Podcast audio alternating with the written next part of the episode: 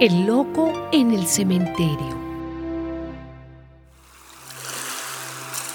Llegaron al otro lado del lago, a la tierra de Gerasa. En cuanto Jesús bajó de la barca, se le acercó un hombre que tenía un espíritu impuro. Este hombre había salido de entre las tumbas porque vivía en ellas. Nadie podía sujetarlo, ni siquiera con cadenas pues aunque muchas veces lo habían atado de pies y manos con cadenas, siempre las había hecho pedazos, sin que nadie lo pudiera dominar. Andaba de día y de noche por los cerros y las tumbas, gritando y golpeándose con piedras.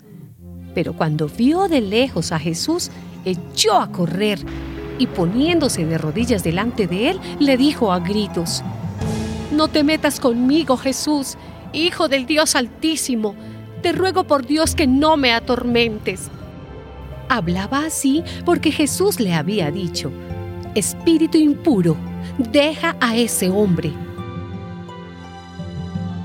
Jesús le preguntó, ¿cómo te llamas?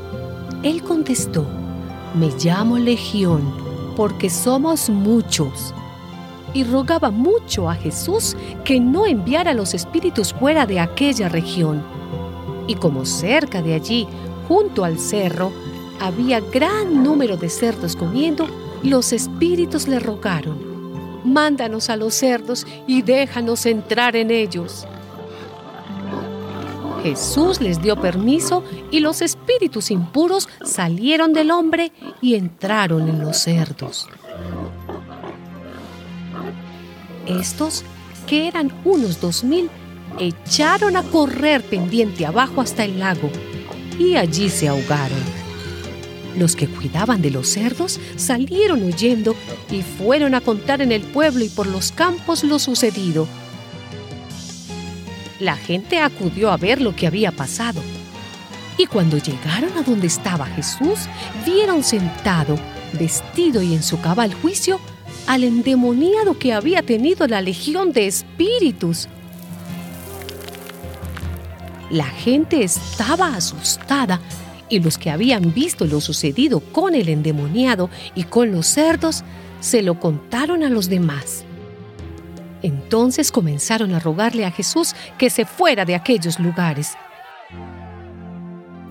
Al volver Jesús a la barca, el hombre que había estado endemoniado le rogó que lo dejara ir con él, pero Jesús no se lo permitió, sino que le dijo, vete a tu casa con tus parientes y cuéntales todo lo que el Señor te ha hecho y cómo ha tenido compasión de ti.